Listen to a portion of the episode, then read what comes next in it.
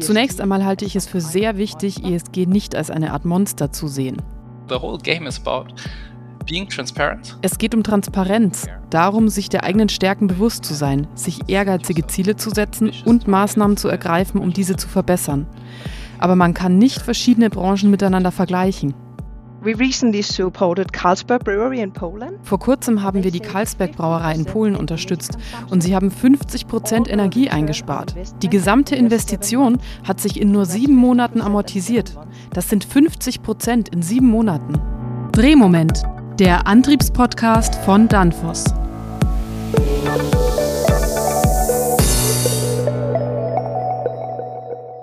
Hallo, liebe Zuhörerinnen und Zuhörer. Willkommen zu einer neuen Folge von Drehmoment, dem Antriebspodcast von Danfoss. Mein Name ist Robert Weber und ich habe mir zwei Gäste eingeladen. Mein erster Gast ist Marie Hammer und kommt aus Kopenhagen. Hallo Marie. Good morning, Robert. Guten Morgen, Robert. Und mein zweiter Gast ist Dr. Christopher Schäubel von CubeMOS in München. Hallo Christopher. Hello from Munich. nice to meet you. Hallo aus München, schön euch kennenzulernen. Ich freue mich auch, euch kennenzulernen.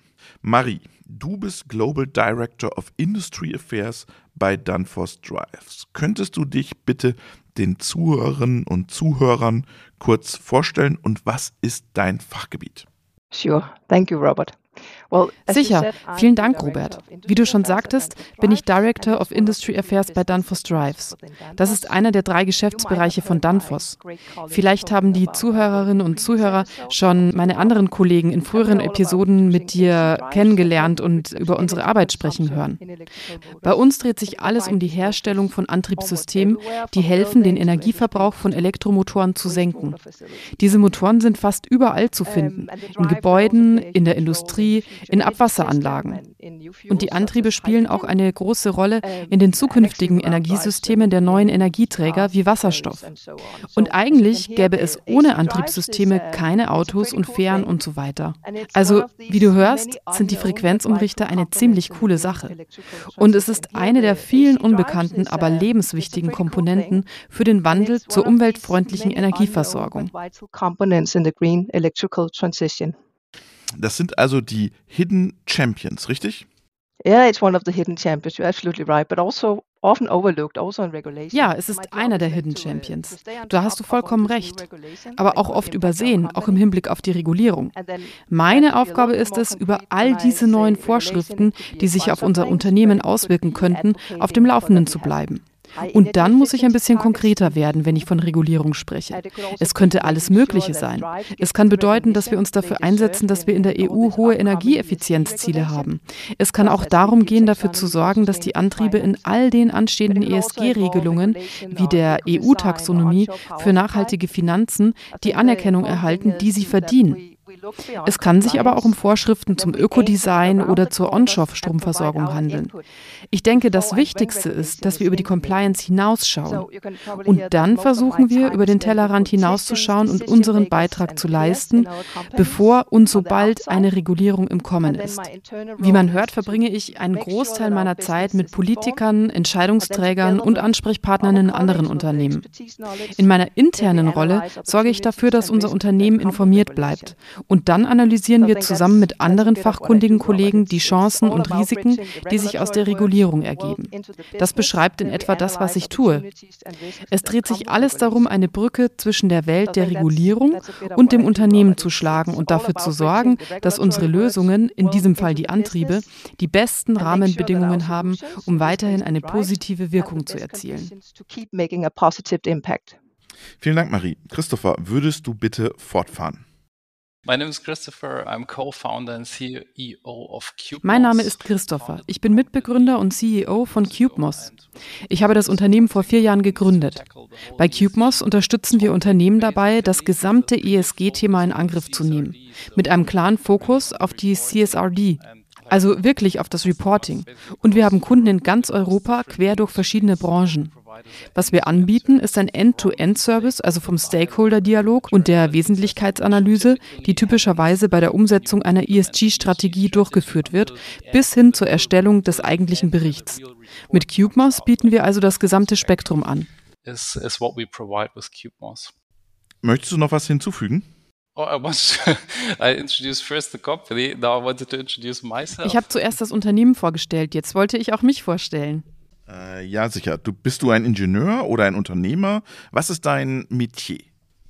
Well, I did both. Um, I, I, did business administration and mechanical. Naja, ich habe beides gemacht. Ich habe BWL und Maschinenbau an der TU in München studiert. Und am Ende meines Studiums, das ist schon ziemlich lange her, ist mir zum ersten Mal das ganze ESG-Thema begegnet. Damals hieß es noch CSR. Nach meinem Studium war ich im KPMG-Team, das das Konzept erstellt und auch den ersten Sustainability Report von Siemens geschrieben hat. Das ist jetzt zwölf Jahre her. Das war meine erste Begegnung mit ESG. Und jetzt kann ich es mit meinem Fachwissen über Digitalisierung und Softwareentwicklung kombinieren, um so eine automatisierte Lösung für das ganze Thema zu entwickeln. Das war damals eine Menge Handarbeit, das muss ich sagen. Ja, absolut. Du hast bereits unser heutiges Hauptthema ESG erwähnt. Kannst du uns bitte den Unterschied zwischen ESG und CSR erklären? Ja, Corporate Social Responsibility was like the, the first Ja klar. Corporate Social Responsibility war so etwas wie der erste Vorstoß in die Richtung Nachhaltigkeit von Unternehmen. Damals war es eher eine Art externe Kommunikation des Unternehmens. Kommunikation, das war damals noch eher Marketing. Dann folgte eine Phase der Professionalisierung. Und die Anforderungen der Kapitalmärkte über ESG-Themen, also Umwelt, Soziales und Unternehmensführung zu berichten. Der Einstieg in die Professionalisierung begann mit der Weitergabe von Informationen an die Kapitalmärkte und speziell die KPIs der Unternehmen. Das war der Übergang zu ESG, zu einem offizielleren Rahmen für das ganze Thema. Und jetzt verlagert es sich von der Marketing- und Kommunikationsperspektive auf die Finanz- und Reporting-Perspektive in den Unternehmen. Marie, welche Rolle spielt ESG in deinem Geschäftsalltag bei Danfoss? That's a good question. I believe that 10, 15 years ago das ist eine gute Frage. Ich glaube, vor 10 bis 15 Jahren war diese Rolle noch ein bisschen anders. Damals lag der Schwerpunkt noch auf der Regulierung. Denn die meisten Bestimmungen, die in diesen Jahren eingeführt werden, betreffen auf die eine oder andere Weise ESG. So ist das Ganze miteinander verknüpft.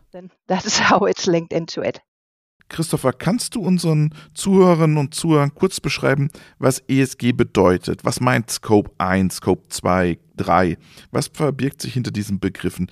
Schließlich ist nicht jeder mit den Begriffen vertraut. For sure, yeah. ESG is Environment, Social and Governance. Ja, natürlich. ESG steht für Environmental, Social und Governance. Das sind die Hauptsäulen von ESG, von unternehmerischer Nachhaltigkeit. Man kann sich das wie eine Pyramide vorstellen. Sie haben also die Säulen Umwelt, Soziales und Unternehmensführung. Und unter dem Umweltthema stehen zum Beispiel die Treibhausgasemissionen, die CO2-Emissionen. Jeder denkt, bei ESG geht es um CO2, aber das stimmt nicht. Es ist nur einer der KPIs, die man veröffentlichen muss. Soziale KPIs betreffen die Beschäftigten, Diversität, Integration. Zu den Governance-KPIs gehören Programme zur Korruptionsbekämpfung, die Unternehmenskultur und so weiter. Es gibt also KPIs unter jeder dieser Säulen. Wenn wir uns nun mit dem Umweltthema und den Treibhausgasemissionen befassen, dann sind die Bereiche 1, 2 und 3 relevant. Dies sind die Grenzwerte für CO2-Emissionen, über die ein Unternehmen berichtet. Scope 1 ist die Primärenergie, die verbrannt wird und bei der CO2 freigesetzt wird. Wenn Sie zum Beispiel eine eigene Heizungsanlage haben und dafür Brennstoff oder Gas verbrennen, dann fällt das unter Scope 1. Scope 2 sind die indirekten Emissionen, zum Beispiel der Strom, den sie verbrauchen. Er ist mit den CO2-Emissionen des Kraftwerks verbunden. Scope 3 umfasst insgesamt 15 Bereiche gemäß dem Treibhausgasprotokoll. Und dann schauen Sie sich die Wertschöpfungsketten an. Man bewertet alle Materialien, die in das Unternehmen gelangen, auch die Arbeitswege der Mitarbeiter sowie die ein- und ausgehende Logistik. Das erweitert also den Spielraum erheblich. Um einige Zahlen zu nennen, so entfallen 70 bis 90 Prozent der Emissionen eines Unternehmens auf Scope 3. Die Bereiche 1 und 2 sind eher klein. Das ist das, was das Unternehmen selbst kontrolliert. Es ist auch relativ einfach zu berechnen und auszuweisen. Scope 3 ist komplizierter, er ist breit gefächert, umfasst aber auch die Mehrzahl der Emissionen, die ein Unternehmen verursacht.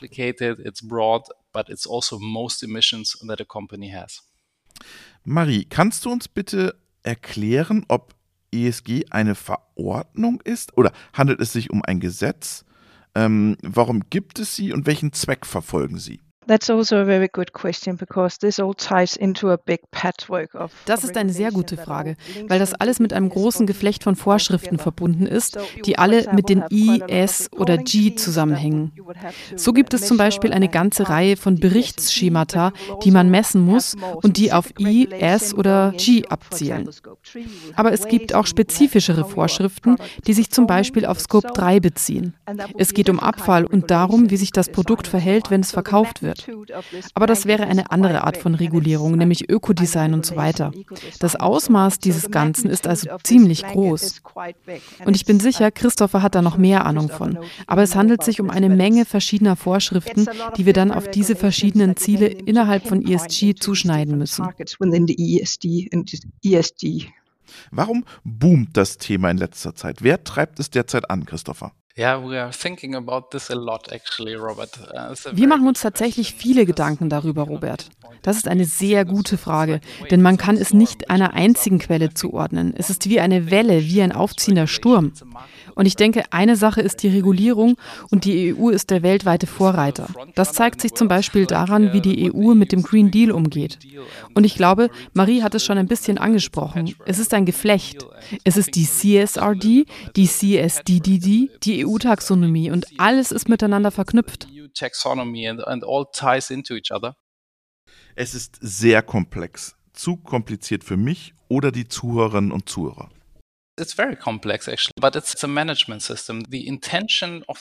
Es ist tatsächlich sehr komplex, aber es ist ein Managementsystem. Die Absicht der EU, die ich für gut halte, ist es, Unternehmen einen Handlungsrahmen zur Verfügung zu stellen, der auf Nachhaltigkeit ausgerichtet ist.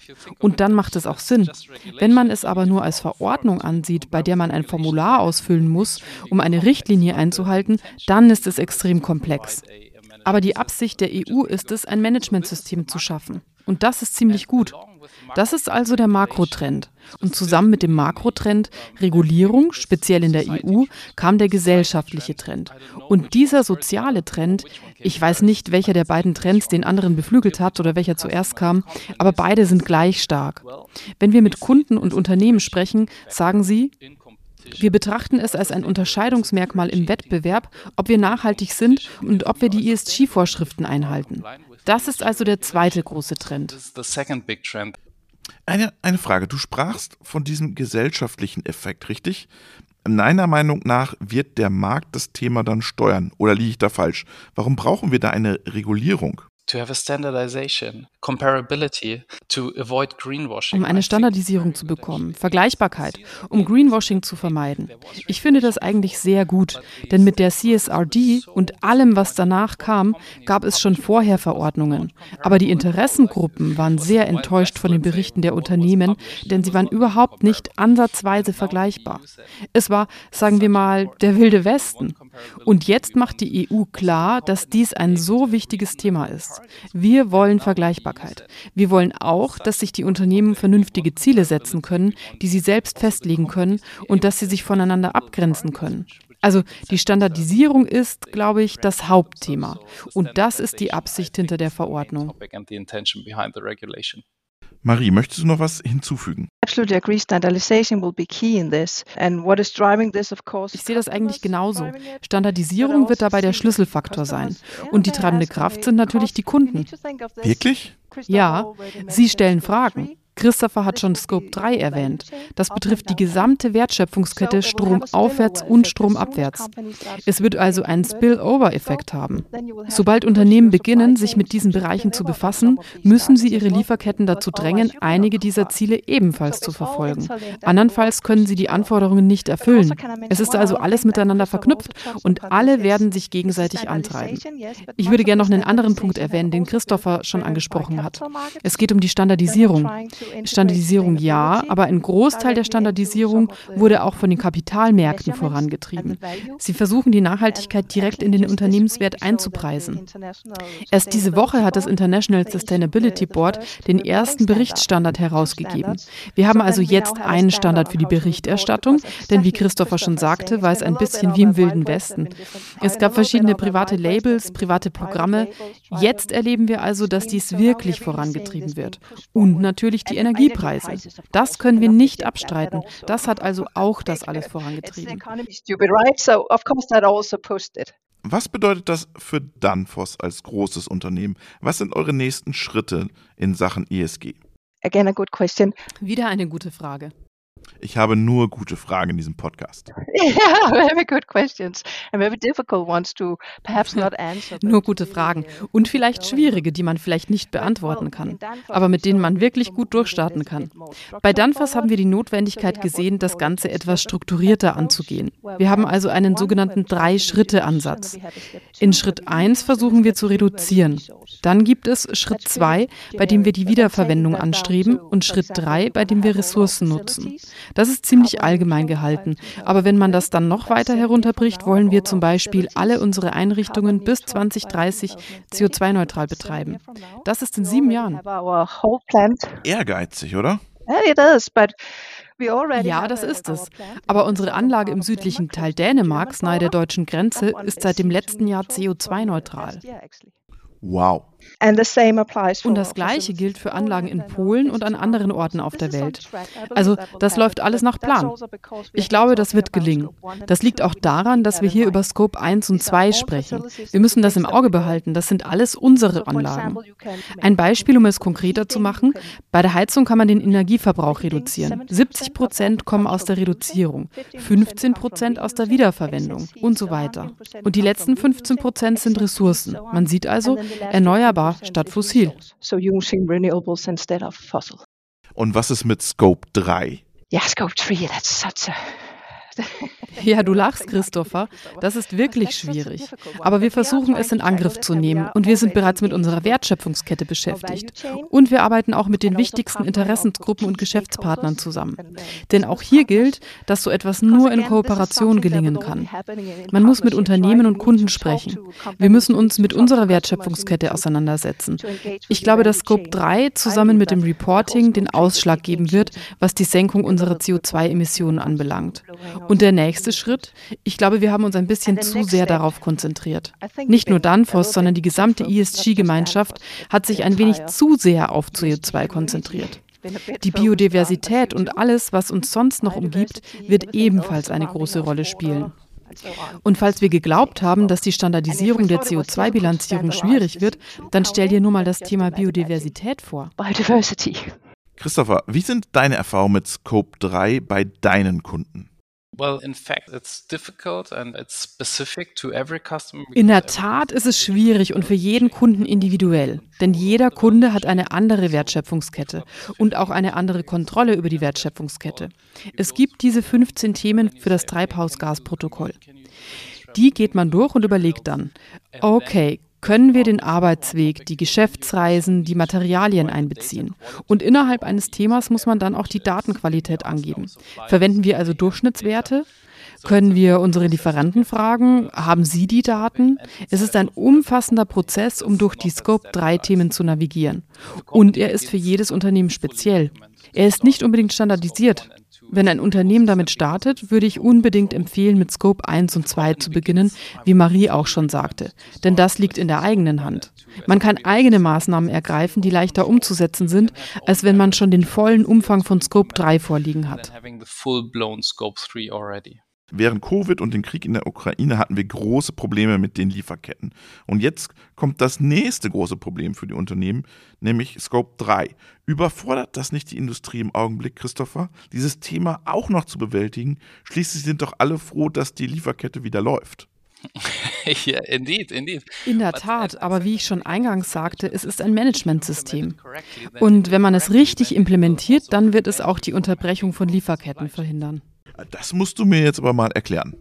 Sieh dir doch mal die Verordnung an und was sie bewirkt. Man ist gezwungen, die für das Unternehmen besonders relevanten Themen zu identifizieren. Und in diesem Prozess erkennt man, ob man als Unternehmen in Bezug auf Lieferketten schwächelt und welche Auswirkungen dies auf das Unternehmen haben wird. Dann wird der Fokus auf die Lieferkette gelegt. Und wenn man eine Anfälligkeit in einer Lieferkette feststellt, dann gibt es auch eine Anleitung, wie Maßnahmen ergriffen werden können, zum Beispiel Zweit- oder Drittlieferungen, um die starke Schwachstelle zu überwinden. Das ist genau das, was die EU will. Und genau dafür ist das System auch gedacht. Es sieht aus wie ein großes Monstrum. Ja, es, es sieht aus wie ein großes Monster. Ist es aber nicht. Es ist ein Managementsystem. Marie? Ich stimme mit allem überein, was bereits gesagt worden ist. Ich denke, es kommt darauf an, dass man nicht in seinem gesamten Unternehmen und auch nicht als Gesellschaft denkt, Nachhaltigkeit sei ein Add-on, etwas, das man einerseits tun kann und auf der anderen Seite versucht man, Geld zu verdienen. Wie Christopher schon sagte, müssen wir bei vielen Lösungen wirklich beachten, dass wir durch eine nachhaltigere Lieferkette widerstandsfähiger und weniger anfällig sind. Wenn wir also versuchen, eine Lösung für viele dieser Probleme zu finden, dann kann man beides erreichen. Ein Unternehmen, das sich in dieser Hinsicht wirklich vorwärts orientiert, das in Sachen Nachhaltigkeit eine zukunftsorientierte Haltung einnimmt und dies bei allem, was es tut, berücksichtigt. Das werden die Gewinner sein, weil sie auch einen Mehrwert für den Markt darstellen werden. Sie könnten ihre Transportkosten senken, weil sie weniger Verpackungen brauchen und so weiter. Wenn man sich die Energiekosten ansieht, kann man sich mit der Energieeffizienz befassen fassen. Und dann kann man das lösen. Aber dann wird man auch CO2-neutral. Ich denke, man muss diese Bereiche als miteinander verknüpft betrachten. So it's, I think you need to think of these as interlinked wenn ich mit kleinen und mittelständischen Unternehmen spreche, dann haben sie das wohl falsch verstanden. Oder wie siehst du das, Christopher? Also Einige von ihnen. Ich glaube, es gibt eine ganze Menge auf dem Markt. Auch eine Menge Unsicherheit, die ich spüre. Aber das ist auch der Grund, warum wir viele Podcasts machen. Wir machen eine Menge White Papers, um die Botschaft zu transportieren. Wenn man ein Verfahren hat, das einem den Weg weist und wenn man die Intention der EU versteht, dann ist es zum einen nicht zu schwierig und außerdem ist es gut für das eigene Unternehmen. Das ist der zweite Punkt, den ich vermitteln wollte. Ja, Marie? No, we don't want to estimate the cost it might have on companies. Wir müssen also die Kosten, die es für die Unternehmen verursachen könnte, nicht unterschätzen, auch um es auf den Weg zu bringen. Aber man darf auch nicht vergessen, dass wir uns hier mitten in einer industriellen Revolution also befinden. Einige brauchen vielleicht etwas Zeit und andere müssen sich an die Spitze setzen. Aber alle werden in diese Richtung gedrängt werden. Und das wird am Ende für alle von Vorteil sein. Und je länger man wartet, desto schmerzhafter wird es sein. Oh yeah, it's gonna cost so much money. Oh ja, es wird sehr teuer werden, wenn man zu lange wartet. Christopher, du hast erwähnt, dass es sich um ein Managementsystem handelt. Für mich klingt das, als, als wäre es ein strategisches Thema. Oder kann man dieses Thema auch aus einer rein technischen Perspektive betrachten? Wo liegen die Herausforderungen in den Bereichen Strategie und Technologie? Aus meiner Sicht ist es ein sehr strategisches Thema, weil es einen strategischen Wert für die Nachhaltigkeit in einem Unternehmen darstellt. Und die Regulierung hat einen Prozess, der einen durch die Identifizierung der strategisch wichtigsten Themen für das eigene Unternehmen führt. Das ist für jede Branche anders. Für uns als Softwareentwickler sind die CO2-Emissionen viel weniger wichtig als zum Beispiel für ein Zementwerk. Genau das wird am Anfang unterschieden. Es ist also ein sehr strategisches Thema und die EU gibt uns einen Leitfaden, wie wir das machen können. Die technologische Perspektive beinhaltet natürlich zwei Aspekte. Der technologische Aspekt betrifft die Frage, wie man alle Daten auswertet, wie man alle Daten sammelt, wie man sie aggregiert und wie man daraus die erforderlichen Ziele ableitet. Natürlich ist eine weitgehende Automatisierung in den Unternehmen willkommen. Das ist die erste Frage, wenn Technologie ins Spiel kommt. Und der zweite, vielleicht auch für Danfoss wichtigere Teil, sind die Maßnahmen. Zum Beispiel, was kann ich tun, um mich zu optimieren? Wie schwierig ist denn diese Bewertung? Die Bewertung oder die Maßnahmen, die zur Verbesserung ergriffen werden? Beides. Ich denke, Daten sind ein großes Thema in der Branche. Man muss die richtigen Daten bekommen, man muss viele Daten bekommen, diese Daten nutzen, Informationen daraus gewinnen. Also, wie schwierig ist es? Wenn man so etwas wie Altsysteme hat, die Daten innerhalb des Unternehmens gespeichert haben, kann man sie miteinander verbinden. Unser Ansatz ist es, das gesamte Unternehmen dazu zu bringen, zusammenzuarbeiten. Zum Beispiel kann man den Leuten, die die Lkw-Flotte betreiben, mitteilen, wie hoch der Verbrauch der Lkws ist. Wie hoch ist der Verbrauch im Werk XYZ, wie hoch ist der Verbrauch hier und wie ist das Lohnverhältnis zwischen den Geschlechtern in den verschiedenen Teilunternehmen. Die Daten sind vorhanden, die Leute kennen sie.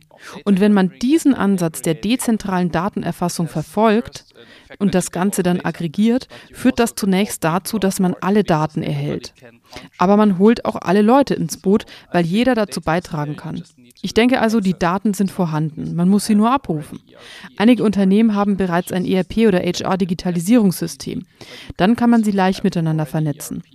Aber man kann auch die gesamte Belegschaft nutzen, denn jeder hat das Wissen in seinem speziellen Bereich und kann auf die Daten zugreifen und sie bereitstellen.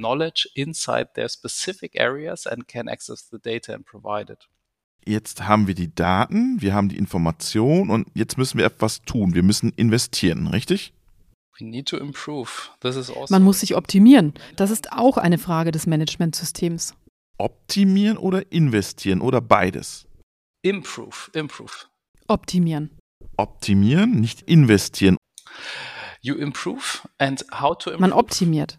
Und wie macht man das? Man investiert und wiederverwendet, recycelt optimieren. Die Maßnahmen, die Marie eingangs erwähnte und die bei Danfoss bereits für Scope 1 und 2 eingesetzt werden, können für jeden einzelnen KPI angewendet werden. Man hat Transparenz in den Daten, dann setzt man sich Ziele und gibt Maßnahmen vor, wie man diese Ziele erreichen kann. Und dann kann man auch einen Investitionsplan aufstellen. Muss ich meine Heizungsanlage ersetzen? Brauche ich eine neue Leitlinie für Geschäftsreisen? Der beste Leitfaden für Geschäftsreisen, den ich kürzlich für einen Kunden hatte, lautet No fly until you cry.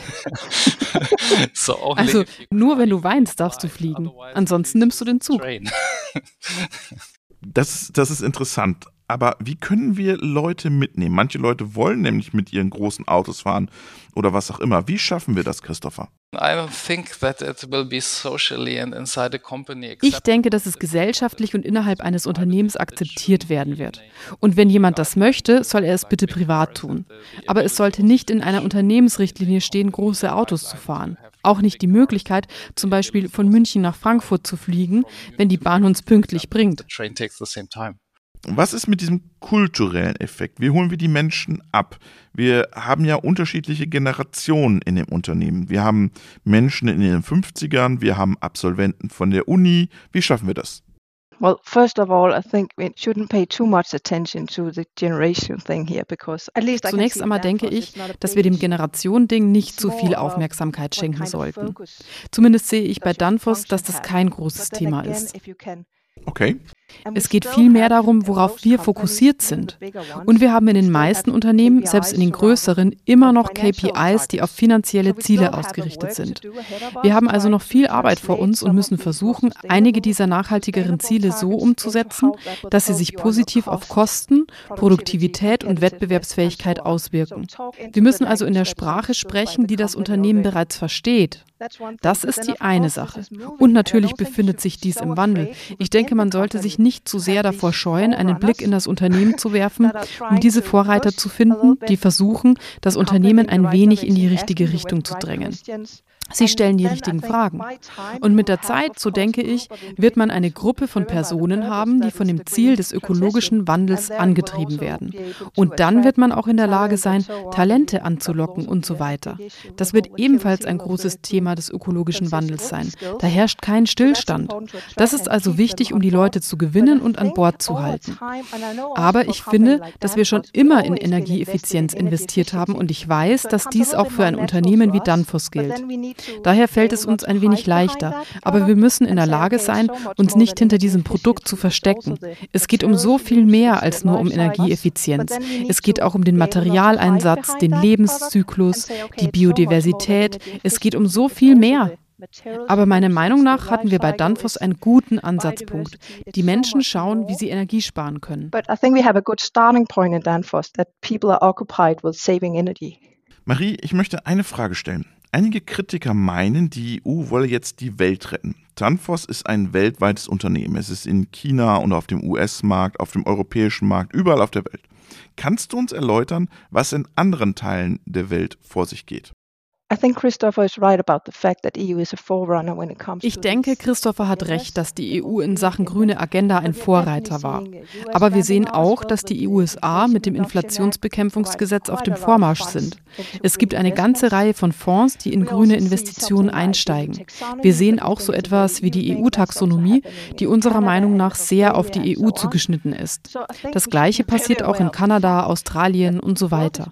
Wir sollten uns also der Tatsache bewusst sein, dass sich die Welt in dieser Hinsicht bewegt.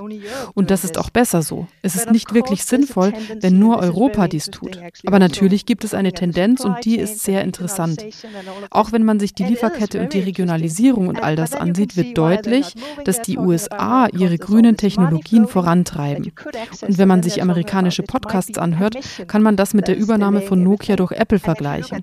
Sie wollen wirklich in diesen Markt einsteigen und der Welt grüne Lösungen anbieten.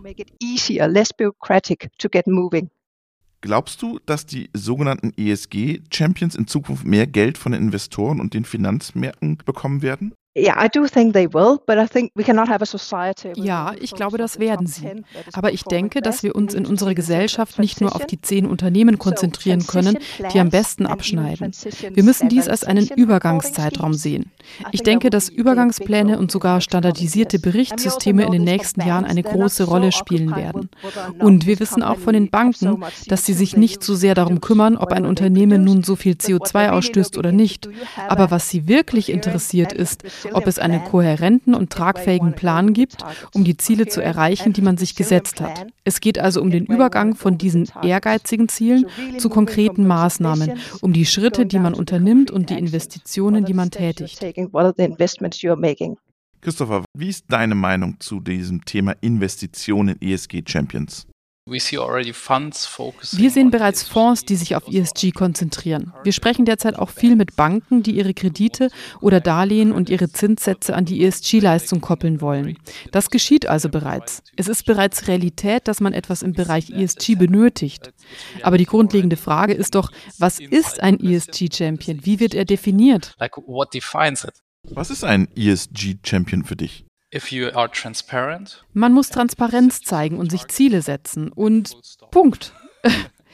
Ich glaube, es geht um Transparenz, darum, sich der eigenen Stärken bewusst zu sein, sich ehrgeizige Ziele zu setzen und Maßnahmen zu ergreifen, um diese zu verbessern. Aber man kann nicht verschiedene Branchen miteinander vergleichen. Das ist absolut unfair, weil auch die I, S und G-Säulen und die darunterliegenden KPIs unterschiedliche Bedeutung haben. Das macht den ganzen Vergleich ziemlich kompliziert, komplex und schwierig.